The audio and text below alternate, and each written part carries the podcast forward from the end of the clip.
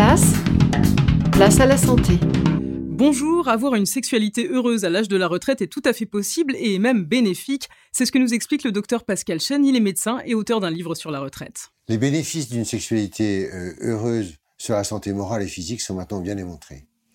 À la retraite, quand il existe une diminution de la libido, ce qui est loin d'être euh, fréquent, c'est le plus souvent lié à de la fatigue, du stress, un désamour, des médicaments, une trop longue abstinence. il peut s'agir aussi de problèmes physiques, comme des douleurs à la pénétration ou des problèmes érectionnels. Malheureusement, les gens n'en parlent pas assez à leur médecin alors qu'il existe des traitements efficaces.